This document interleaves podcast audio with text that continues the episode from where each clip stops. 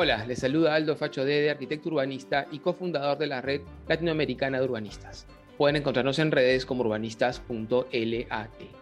Ciudades que Inspiran es una iniciativa conjunta entre la red de urbanistas y el comité de lectura, desde donde analizaremos diversos temas que impactan en la forma como habitamos, gestionamos nuestras ciudades y territorios. Este es el quinto episodio de la séptima temporada del podcast que hemos preparado en colaboración con la plataforma de opinión Hacer Perú en el marco de las elecciones municipales y con el objetivo de poder analizar la importancia de los gobiernos locales en la concreción de las políticas públicas nacionales. Hoy conversaremos con María Antonieta Alba Luperdi sobre las diversas maneras de poder financiar las obras que nuestras ciudades necesitan.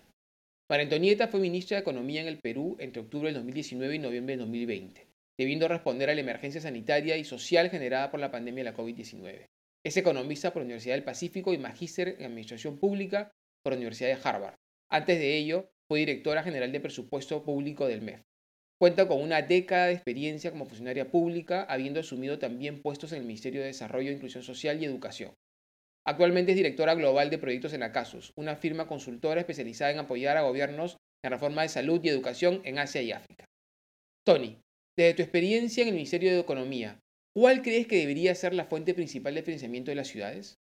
Hola, ¿qué tal? A ver, eh, los gobiernos locales tienen diferentes fuentes de financiamiento. Yo me voy a referir a los recursos que ellos mismos pueden recaudar. Y ellos tienen eh, una variedad de ingresos. Los más importantes son los eh, impuestos de propiedad, donde es el predial y la alcabala. Tiene también algunos eh, impuestos vehiculares. Otros son tarifas que cobran a los ciudadanos por recolección de la basura, por ejemplo, de diferentes servicios. y otra clase de servicios, como por ejemplo trámites y de matrimonios civiles, etc. Cuando vemos eh, estas fuentes, vemos que el impuesto predial es la principal fuente de, recaudación. Aproximadamente casi la mitad de los ingresos eh, de los gobiernos locales vienen por impuestos de propiedad, más o menos dos terceras partes el predial y una tercera parte la alcabala. Pero la situación en la que estamos ahora, los municipios tienen todavía mucho potencial para recaudar con estos impuestos. Si vemos, si nos comparamos con América Latina, vemos que eh, la recaudación por esos impuestos es muy baja. En el Perú es aproximadamente 0.16 del PBI, pero si nos vamos, por ejemplo, a, a Chile, esto es 0.66 del PBI, Colombia 0.5 del PBI, Uruguay 0.71. Entonces, definitivamente, por el lado del impuesto, eh, por los impuestos de propiedad, específicamente el predial, hay mucho que se puede, que se puede recaudar, ¿no? Y cuando vemos también, según el, tamaño de las, de las ciudades, vemos que los distritos con mucha población recaudan más o menos 80 soles por persona. Los que tienen menos población, más o menos 20 soles por persona, esa es casi la, la cuarta parte, ¿no? Entonces, eh, definitivamente los, los municipios brindan ese primer punto de contacto con el ciudadano y es importante que tengan adecuado financiamiento de estos servicios, ¿no? Desgraciadamente hay, y es lo que hemos visto, cuando yo era directora general de presupuesto, hicimos un estudio, trabajo de campo en 15 municipalidades para identificar cuáles eran los obstáculos para que puedan eh, recaudar más, ¿no? Y vimos varios temas. El primero es que las, bases de datos están incompletas. Por ejemplo, eh, eh, la Municipalidad de Trujillo utiliza el catastro urbano del, área, del año 1999 para, definir las tarifas. Las valoraciones de las propiedades están subestimadas. También encontramos, por ejemplo, que en San Jerónimo de Cusco se utiliza eh, un valor referencial de 25 soles por metro cuadrado mientras que cuando tú vas al mercado, el metro cuadrado en este distrito puede ser de hasta 1.500 soles. Entonces hay un tema muy complicado con la información. Luego, en algunos casos no es fácil pagar para los contribuyentes, o sea, no se ha aprovechado eh, la digitalización de, todas estas transferencias. Y luego también eh, hay un tema de debilidad institucional, ¿no? O sea, los municipios no cuentan con, con personal capacitado, para hacer el, cobro y tampoco utilizan medidas para, de cierta manera, hacer un enforcement del pago, ¿no? Esos son uno de los, de, los, de los temas que se han visto. Hay mucho potencial en este impuesto y lo que es urgente es avanzar con el catastro, con el catastro eh, nacional, ¿no? que es un tema que desgraciadamente no hemos puesto en, en agenda. Gracias, Tony, por esta introducción y por esta claridad. Recuerdo hace algunos años conversando con una destacada urbanista colombiana y le consultamos cuál debiera ser la prioridad número uno de un gobierno si quisiera mejorar la gestión del suelo. Y esperábamos, la mayoría como respuesta, la planificación. Y ella dijo, no, los catastros. Si en algo se debe priorizar la inversión municipal para que luego a partir de ello se puedan desarrollar todas las otras estrategias de mejor desarrollo, inversión pública y demás, es el catastro, porque el catastro es la manera por la cual los municipios pueden conocer lo que está pasando en su ciudad, pueden reflejar el valor que el municipio mismo ha generado mediante instrumentos como la zonificación, las obras que la ciudad construye y cómo ello impacta en el valor de la tierra. Y a partir de ese sinceramiento del valor de la tierra, se puede generar los recursos en correspondencia con ese valor para financiar las obras que la ciudad necesita. Los catastros, además, como tú dices, eh, no solamente nos permiten tener mayores recursos, también nos permiten poder implementar instrumentos de financiamiento urbano como los que están incorporados en la nueva ley de desarrollo urbano sostenible que se publicó en julio del año pasado, 2021, donde se proponen diferentes instrumentos que permiten generar recursos desde la riqueza misma que la ciudad genera. Y eso es importante porque cuando hablamos de catastro, cuando hablamos de generación de, riqueza en la ciudad, no estamos eh, quitándole dinero a la gente, sino estamos aprovechando, compartiendo esa riqueza que la ciudad genera para el mejor y mayor desarrollo de la ciudad también y de todos y todas por igual.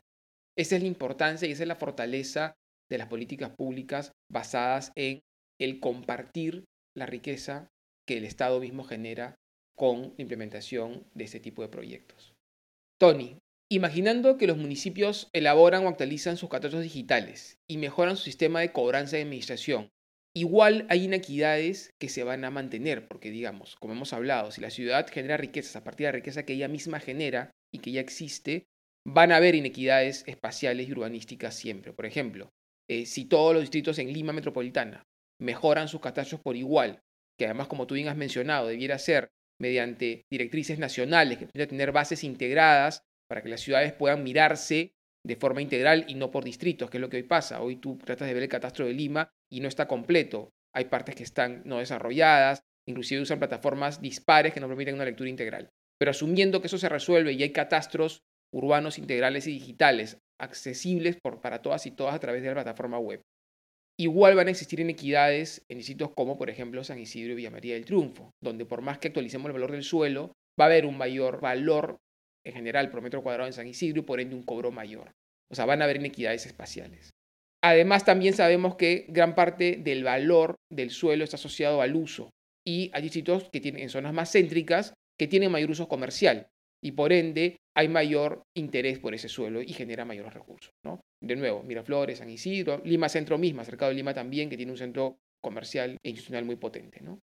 Entonces hay un límite también al catastro. O sea, el catastro es una herramienta poderosa, permite generar financiamiento, pero tiene límites también físicos que están determinados por la misma forma como las ciudades se han generado. ¿Qué herramientas usarías para poder equilibrar esa inequidad? A ver, el instrumento más, más potente que tiene el Estado para equilibrar inequidades es eh, los recursos ordinarios, ¿no? Los recursos ordinarios son eh, los recursos que se generan eh, cuando la gente paga sus impuestos y van a la SUNAT, ¿no? Obviamente el gran reto en nuestro país es la formalización, porque no todo el mundo que genera actividad económica paga los impuestos. Pero el Ministerio de Economía utiliza los recursos ordinarios para compensar en la asignación de presupuesto a aquellos distritos, por ejemplo, que no tienen, los distritos rurales o distritos que no tienen la capacidad de eh, generar sus ingresos a través de estos impuestos de propiedad o a través de, otros temas porque no hay actividad económica. Entonces, hay un mecanismo que se llama el Fondo de Compensación Municipal, el, el Común, que se utiliza justamente con fines redistributivos y también en los últimos años, eh, los, además del Común, que es algo que se asigna directamente en los presupuestos iniciales de los eh, municipios, a lo largo de la ejecución, muchos ministerios a través de la firma de convenios con gobiernos locales, también eh, priorizan proyectos que cierren brechas y transfieren recursos durante la ejecución y obviamente también se eh, apuesta por brindarle asistencia técnica a los municipios en la ejecución de estas obras. Entonces, o sea, yo creo que en el escenario ideal los municipios deberían recaudar en su potencial todo lo que puedan a través de los, de los impuestos que ellos manejan y el, de tal manera que los recursos ordinarios quedan en su mayoría, le, damos más margen de maniobra al Ministerio de Economía para designar estos recursos a municipios que no tienen estas potenciales de recaudación y para cerrar brechas. Ok, me queda, me queda claro. O sea, partamos de un mejoramiento integral, de un sinceramiento de el valor del suelo urbano y rural, partamos de un cobro adecuado y justo de los impuestos que corresponden a este valor generado por la misma ciudad y por la inversión pública y privada. Y cuando ya hemos mejorado este sistema a nivel nacional, ojo importante, a nivel nacional, no solamente en ciertos distritos, como está pasando ahora, vamos a poder saber dónde hay que apoyar y fortalecer mediante la inversión pública nacional. O sea, el Ministerio de Economía va a poder tener mayor claridad y saber dónde hace falta reforzar la inversión para infraestructura o al revés, dónde hace falta mejorar los instrumentos para que los mismos municipios gestionen esos recursos que necesitan para poder sostenerse. Y lo importante, como dices tú, de tener un catastro actualizado y coherente con la realidad urbanística es que es un recurso permanente, porque los, los recursos que se, que se solicitan o que se piden al Ministerio de Economía son recursos extraordinarios para obras específicas. Pero cuando tú tienes un recurso ordinario permanente, puedes programar, imagino yo, en el tiempo obras y sostenerlas sin tener que depender sí o sí de una entidad eh, nacional. Tony, hablemos ahora de gestión pública. La implementación de todas las herramientas de las que estamos hablando dependen de la capacidad institucional y técnica de las municipalidades, evidentemente. Desde tu experiencia en el MEF, ¿cuál es la mayor debilidad que has visto en la gestión de recursos de los gobiernos locales y qué ejemplos de buenas prácticas destacarías? En los que, a pesar de las limitaciones, el liderazgo e innovación de los alcaldes o gestores han permitido mejorar el financiamiento e implementación de presupuestos. Wow, a ver, la problemática, o sea, yo creo que hay dos tipos de problemáticas. Primero, tiene que ver con la generación de ingresos y ahí hay temas, como mencionaba en la pregunta anterior, de capacidad de, gestión, de fiscalización, pero creo que hay un tema un poco más cultural, por así decirlo, porque es, es, como salimos de ese círculo eh, vicioso donde los ciudadanos no tienen esta práctica de pagar impuestos porque sienten que el Estado no les retribuye eh, servicios, ¿no? Entonces, ahí hay una primera, hay un primer tema que abordar con los ciudadanos, ¿no? O sea, págame la tarifa de recojo de basura, págame eh, la tarifa de, de, serenazgo, porque yo te voy a dar servicios y eso no es usualmente eh, la situación. Entonces, hay un tema ahí de, de generar confianza para su propia recaudación, pero si me voy al segundo tema, que es al tema de la gestión, la ejecución,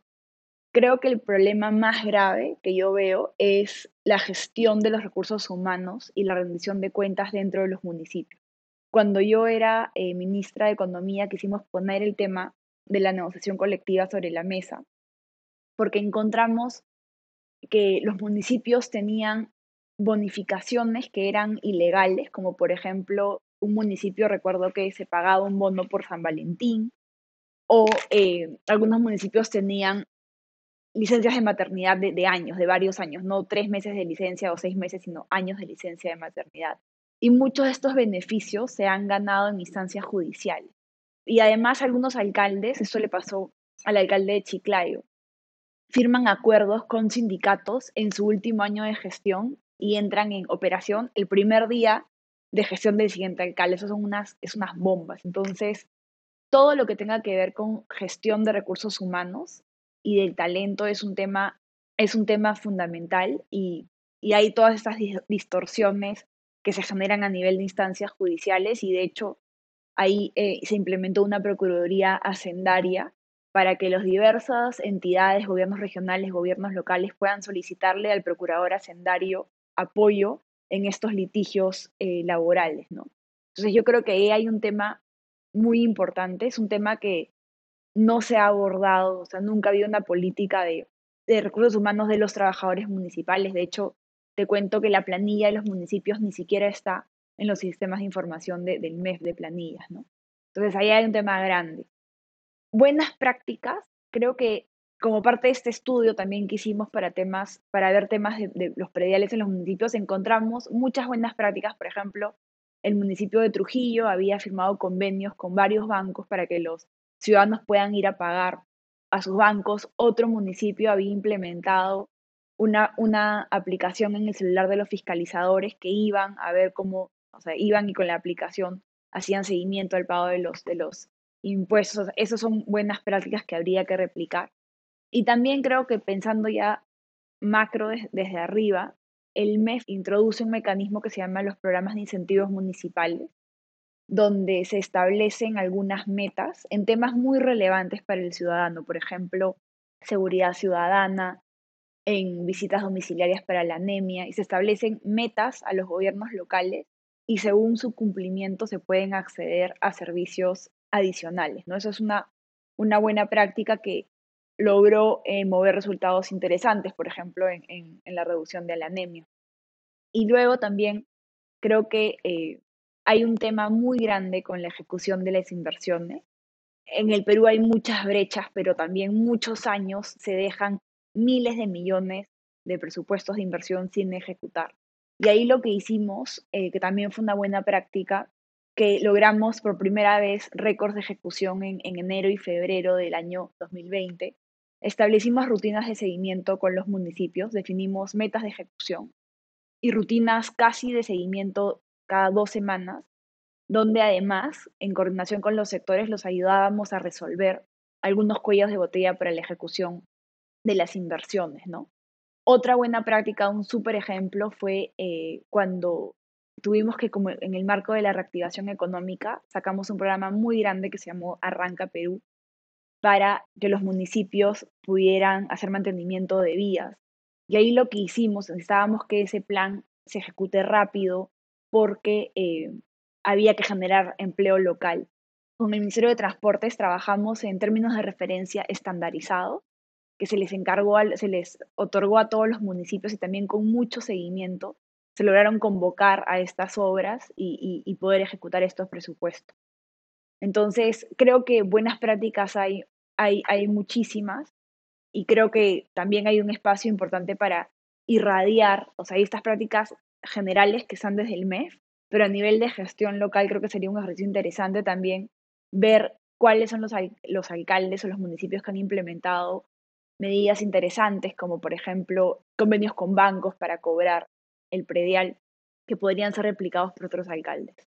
Qué interesante lo que mencionas he resumido, digamos, tus, tus sugerencias, en todo caso, tu, tu lectura en, en, tres temas. ¿no? Uno, ordenar planillas, que me parece importantísimo. No, claro, no, no sabemos este nivel de dispersión y de, y de falta de orden en las cuentas de casa. ¿no? Si las cuentas de casa no están bien y están distorsionadas y además incluso con mala intención, como tú has mencionado, o sea, haciendo acuerdos colectivos que le patean la bomba al siguiente alcalde que arranca la gestión sin dinero directamente o con problemas en casa, esto es complicado, ¿no? Y para eso el MEF, como tú dices, dispone de asistencia y ayuda para poder ordenar las cuentas.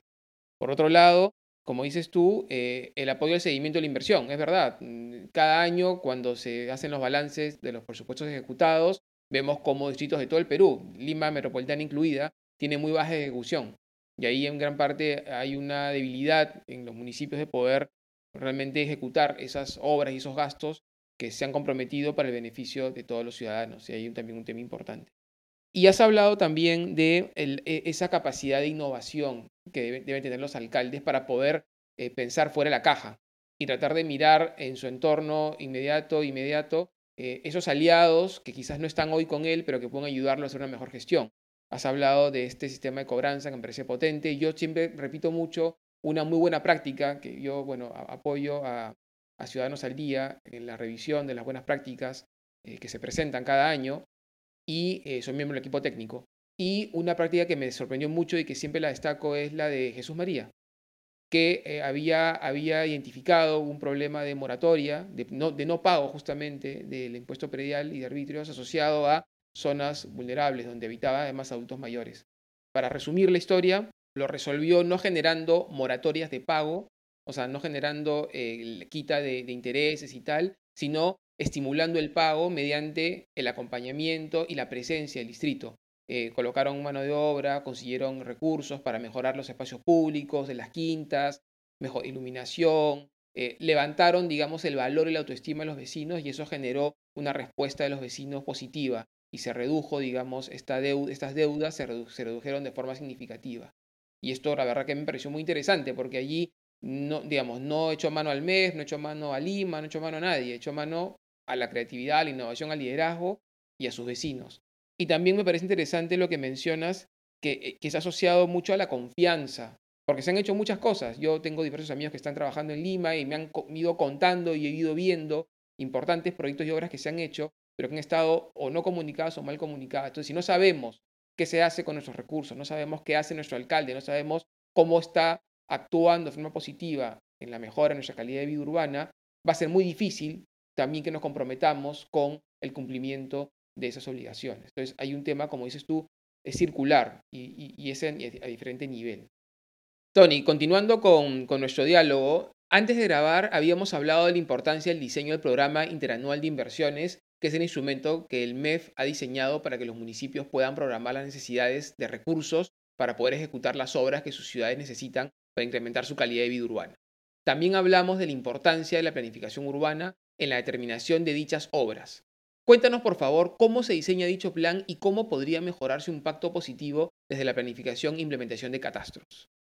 Ya, mira, yo, te cuento, tú sabes que eh, los temas de inversiones, el, el MEF tiene una dirección general de Programación de Inversiones, que ellos son el ente rector del Sistema Nacional de, Inversiones. Yo eh, fui varios años la directora general de presupuesto público y trabajaba de la mano con ellos. Entonces, te puedo dar la mirada eh, desde, la, desde el rol de la asignación de recursos. Tengo algo de conocimiento de, del plan de inversiones, pero la idea es como, como tú bien dices, es que cada entidad a partir de un ejercicio de priorización de brechas, determine una cartera de proyectos. Esta cartera de proyectos tiene un orden de prelación, según eh, brechas y otros, y otros factores a, considerar, no son objetivos estratégicos, en fin.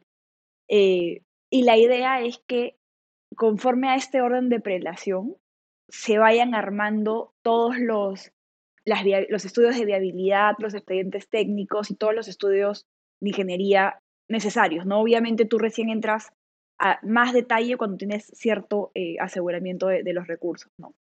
Entonces, imagínate la Dirección General de Presupuesto Público que tiene que asignar el presupuesto. Entonces, todos los temas de asignación de presupuesto de inversiones se coordinan directamente con esta Dirección General.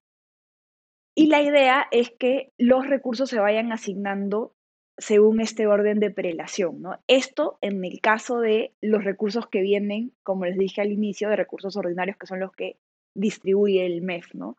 Cada eh, gobierno regional, cada gobierno local tiene sus propias fuentes de financiamiento, por ejemplo, Canon. Nosotros sobre todo utilizamos este mecanismo para la asignación de los recursos que se distribuyen desde el Ministerio de Economía. ¿Cuál es el enorme reto que siempre hay, y creo que eso es algo que, no se ha visto todavía de manera coordinada, es que cada obra que tú construyes va a tener una presión fuerte en el gasto corriente en los años siguientes. Entonces, todavía como país nos falta vincular de una manera más técnicamente riguroso. Cuando se decide construir un gran hospital, por ejemplo, no se tiene precisión sobre cuánto va a ser el presupuesto requerido para las operaciones. Pero bueno, esa es otra, otra historia que es súper relevante porque construyes tu carreteras, construyes pistas y si no las mantienes es como que esa inversión, o sea, se desperdicia mucho recurso. Entonces, volviendo un poco al tema, la idea es que el presupuesto se asigne según este orden de prelación y lo ideal es que cuando, cuando el presupuesto se asigne los proyectos estén listos para ejecutarse. Y esto no sucede. Por ejemplo, en el 2019, estoy utilizando el 2019 porque es el año de pandemia. En el 2019, por ejemplo, de 20 mil millones que tenían los gobiernos locales, solamente gastaron 12 mil millones, 8 mil millones que no se gastaron. ¿Y eso por qué? Porque se asignan recursos a proyectos que no están listos para ejecutar. Hay enormes problemas de predios, por ejemplo, hay enormes problemas de cumplimiento de normas técnicas en los sectores. Y creo que lo más grave es, como no se ha hecho, creo yo que este ejercicio de planificación no es riguroso, tampoco surge, creo yo, de un diálogo con la sociedad, porque lo que tú también ves mucho es que tú, por ejemplo, podías estar financiando, desde el Ministerio de Economía y Finanzas, podías estar financiando, eh, imagínense, eh, un hospital o una obra de un gobierno local, y el año que, que se cambia la autoridad, ese alcalde quiere quitarle los recursos y a esa obra o ese gobernador quiere dejarla a la mitad para meter una obra suya, ¿no? Entonces vemos muchísimas obras que quedan inconclusas. De hecho, la Contraloría hizo un operativo muy grande y encontró muchas obras eh, inconclusas que junto con el Ministerio de Economía y Finanzas luego hicimos un mecanismo especial para asignarle recursos. Pero lo que a mí me parece vital en este plan de inversiones y, lo, y tiene que ver un poco con la comunicación que tú hablabas eh, antes de la pregunta, ¿no? con, el, caso específico, por ejemplo, del alcalde de Lima. Si estos ejercicios no son consensuados con la sociedad, tenemos estos problemas que cambia la gestión y cambia la prioridad. ¿no? Yo, yo creo que si la sociedad estuviera más empoderada de esta cartera de obras, no dejaría que se desfinancie eh, una obra, ¿no? Entonces creo que hay retos todavía técnicos en la, en la programación de inversiones, pero creo que a la planificación por sí misma, o sea, no, no, importa quién es el alcalde, supuestamente la brecha está ahí, ¿no? Entonces lo que sí preocupa es que se han generado estos enormes instrumentos, muchos instrumentos para tratar de planificar las inversiones, pero todavía no hemos generado los sistemas que aseguren que eh, haya continuidad. Yo, yo, siento que en gobiernos locales, y, creo que a mí me parece una mala ley eso que no haya reelección de autoridades, es que cada cuatro años cambian las prioridades y, y, bueno, y la desnutrición crónica, la anemia siempre ha estado ahí, ¿no? Entonces yo no entiendo cómo las prioridades cambian, pero las brechas están ahí siempre, ¿no? Sí, Tony, eso, eso es crítico. Yo también estoy de acuerdo contigo. La, la no reelección de alcaldes fue un error, una mala reacción a un problema distinto, que es un problema político es que en nuestro país hemos perdido, nuestros partidos políticos son eh, bastante frágiles y tenemos una política muy precaria. Pero la solución no es que no se reelijan los buenos gestores, la solución es apostar por armar partidos políticos serios, sólidos, con bases y militancia activa. Y hemos ido por lo fácil, que es lo popular.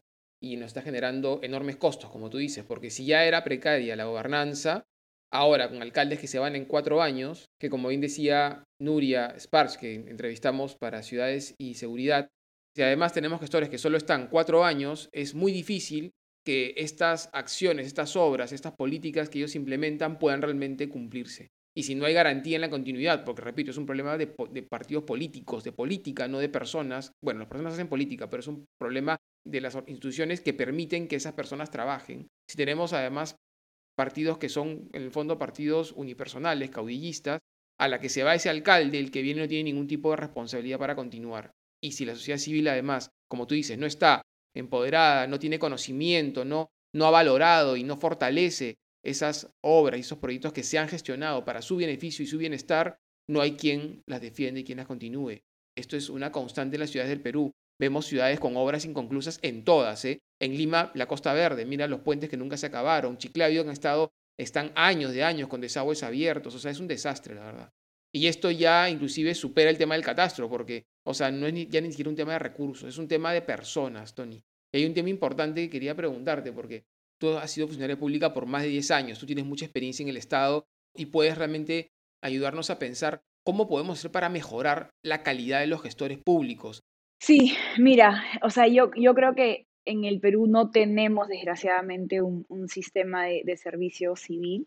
Lo que yo sí creo que hacemos muy mal, o sea, todo el tema del desarrollo del talento no, no existe en el Perú. Yo te cuento, en los 10 años que, estuve eh, en el Estado, cuando fui nombrada, por ejemplo, directora general de presupuesto público, nunca nadie me capacitó en nada. O sea, yo en mi paso por, el Estado, que yo comencé como analista este, en una dirección general del MEF y terminé de ministra, en, en todo esa, ese paso nunca nadie me capacitó. Entonces creo que hay un tema de cómo el Estado asume el desarrollo del talento. O sea, recuerdo que los cursos que estaban a disposición eh, cuando trabajé en diferentes ministerios de capacitación, el contenido era muy malo, los instructores eran, eran muy malos. Pero yo sí creo que hay un enorme espacio para, desde, por ejemplo, ¿no? Yo he estado a cargo de un ente administrativo del Estado, que es la, la, la Dirección General de Presupuesto Público, para, a través de las herramientas, los sistemas administrativos, hacer capacitaciones mucho más prácticas con acompañamiento. Creo que hay un enorme potencial todavía. No se ha explotado bien con el tema de los, de los Conectamef, por ejemplo, que, que es personal del MEF en todo el territorio. Yo, yo misma asumo que no, me dio el tiempo para mejorarlo de, eh, de, manera significativa, el apoyo de los Conectamef en los gobiernos regionales y locales, que debería ser un apoyo muy práctico de herramientas, ¿no? Porque la típica, típica capacitación a la que tú vas, te sientas tres horas y te, y te recitan una norma, eso no necesitamos. Necesitamos la sesión donde todo el mundo está con su Excel y te enseñan a calcular este, la ejecución del presupuesto, te enseñan a calcular este, por tantas camas de hospital vas a necesitar tantas enfermeras, o sea, cosas muy, muy prácticas, eso creo que, eso creo que no hay, pero sí creo, quiero decirte que en mi paso por el Estado veo gente muy comprometida, que trabaja durísimo. Entonces yo, yo sí veo ahí mucho, mucho potencial. Sí me preocupa bastante algunas decisiones que ha tomado este gobierno de, de haber eh, destruido el, poco capital humano que ya se había formado en algunos ministerios, como el MTC, que resulta que, que podría ser una organización criminal ahora, ¿no? Entonces eso sí se da mucha pena, va a costar reconstruirlo, pero de, si hay convicción política en reconstruir esa capacidad, yo creo que se, puede hacer. Sí, Tony, yo creo que tenemos que apostar por la reconstrucción de nuestro país y esto ya supera el fenómeno del niño, pandemia, supera todo. Creo que estamos viviendo la consecuencia de décadas de, malas decisiones que nos han llevado a una situación en la cual tenemos que entender que debiera ser el fondo y, y levantar, y como dices tú, de la mano de tantos cientos de buenos ciudadanos y ciudadanas, gestores públicos, como tú, que han estado trabajando dentro de los organismos, dentro del Estado, gobierno central, municipios y otras entidades, levantando, apoyando, apuntalando estas políticas y proyectos que nos han generado tan buenos resultados también, porque es verdad también que decirlo que el Perú en 20 años creció muchísimo y ese crecimiento ayudó también a muchas personas y familias que, vulnerables. Es verdad que fue un crecimiento frágil, bueno, el trabajo nuestro ahora es cómo recuperarlo y apuntalarlo para que no vuelva a pasar. Tony, eh, volviendo a las ciudades, no nos hemos ido nunca a las ciudades, pero ahora me gustaría volver a una pregunta asociada a las ciudades. Si tuvieras que elegir uno de los componentes de la ciudad que impacta directamente en la economía de las familias y la productividad de las empresas y la salud, ¿cuál sería y cómo lo abordarías desde tu especialidad? A ver, yo creo que el gran tema en, en las ciudades es el tema del transporte público. Y para mí es, es alucinante ahora, no sé si como sabes, el año pasado en enero me mudé a Suiza.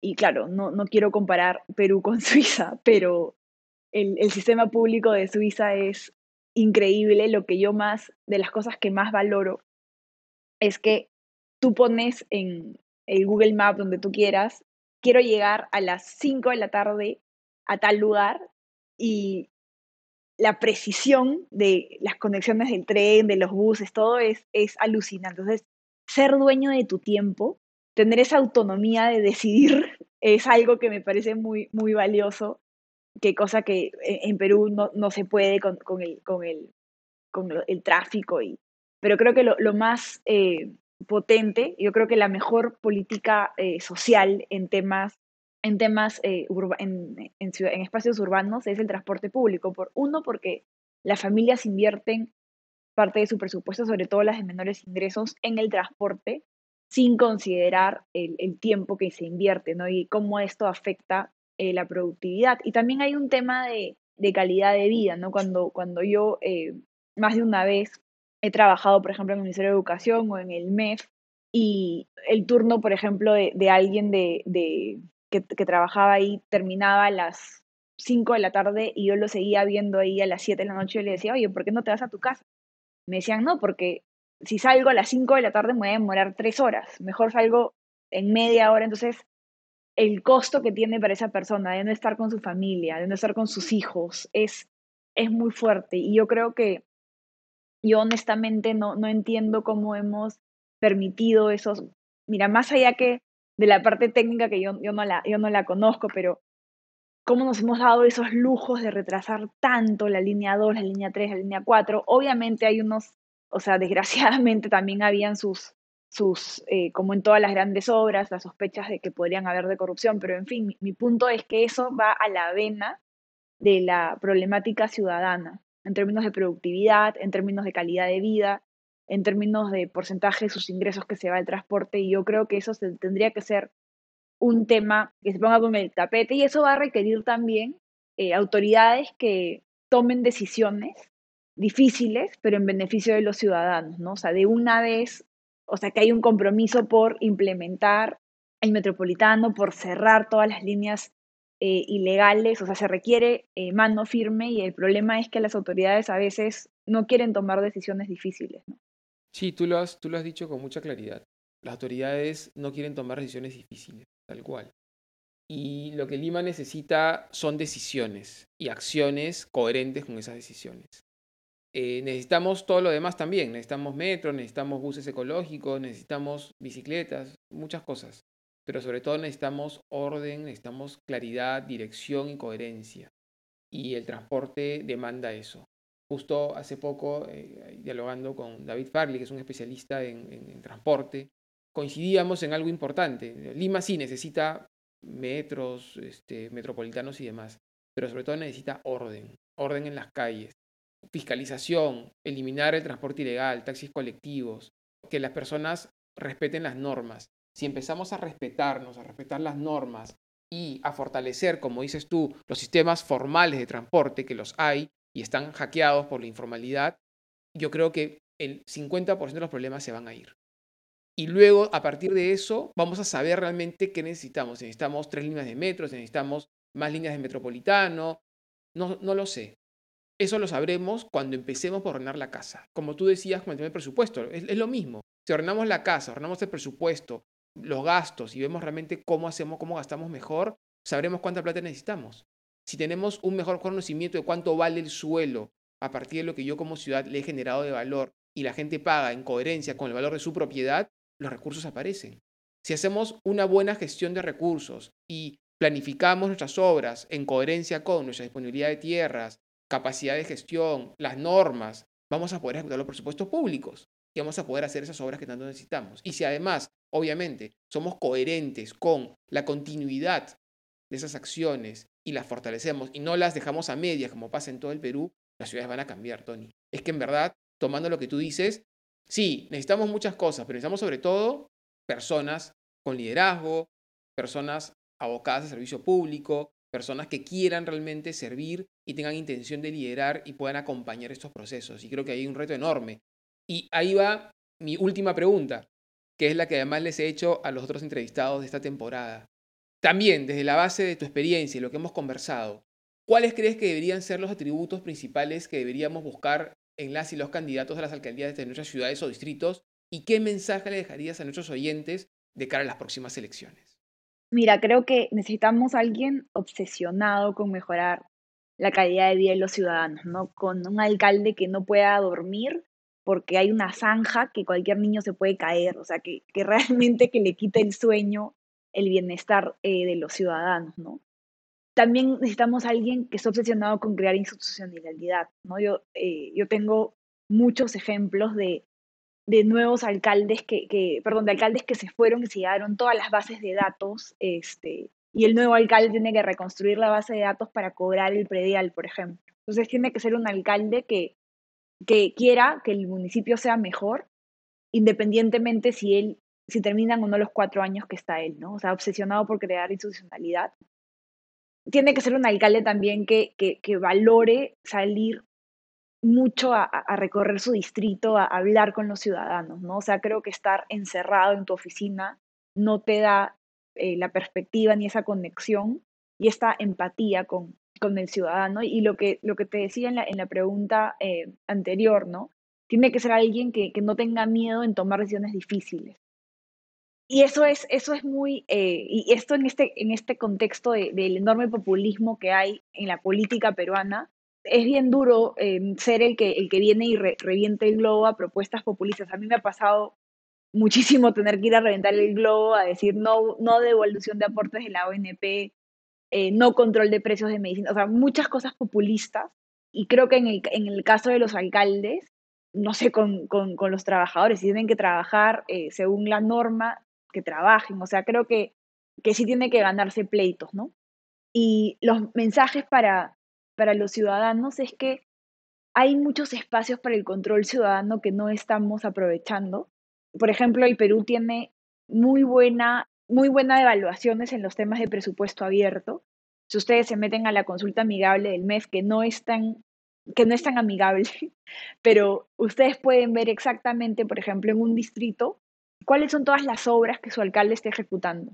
Y a mí me, parecería increíble, por ejemplo, eh, a inicios de año, coger la cartera de un gobierno local y visitar las obras a lo largo del año, tomar fotos y ver si la cosa está avanzando o no está avanzando, ¿no? La, la, o sea, el presupuesto abierto, la transparencia que hay en todas las instituciones o todas las normas de transparencia, permite que tú como ciudadano puedas mandar un oficio y te tienen que responder eh, no me acuerdo, en tres o cinco días hábiles de toda la información. Entonces creo que hay mucho espacio para hacer control ciudadano. Yo ahora que trabajo en, estuve por ejemplo el año pasado seis meses en Pakistán, ahí no hay nada, o sea, es imposible que cualquier ciudadano se meta a la consulta amigable a ver cómo se gasta el presupuesto. Entonces, sí creo que a pesar de todos los retos, hemos avanzado muchísimo en temas de transparencia y creo que ahí hay mucho espacio todavía para el control de los ciudadanos.